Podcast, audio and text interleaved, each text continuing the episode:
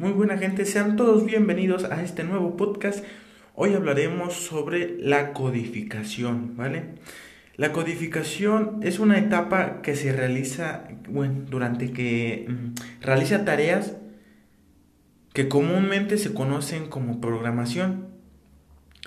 Esto consiste esencialmente en llevar un código fuente en lenguaje de programación elegido, todo el diseño en la fase anterior, ¿vale?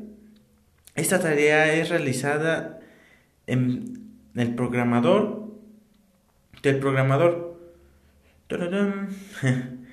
Siguiendo por completo los, los lineamientos impuestos con el diseño y consideración que siempre hemos requerido, funcionales y no funcionales, la ERC, especificados en la primera etapa, ¿vale?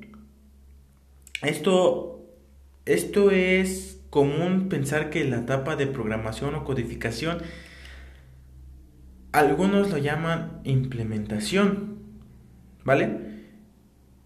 Es la que insume la mayor parte del trabajo del desarrollo del software. Sin embargo, esto puede ser relativo y generalmente aplicable.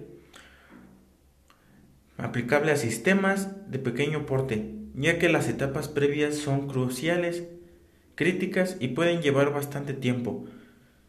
Se suele hacer estimaciones de un 30% de tiempo total insumido en la programación, pero esta cifra no consiste ya que depende en, un gran, en una gran medida de características del sistema, su criticidad y lenguaje de programación elegido.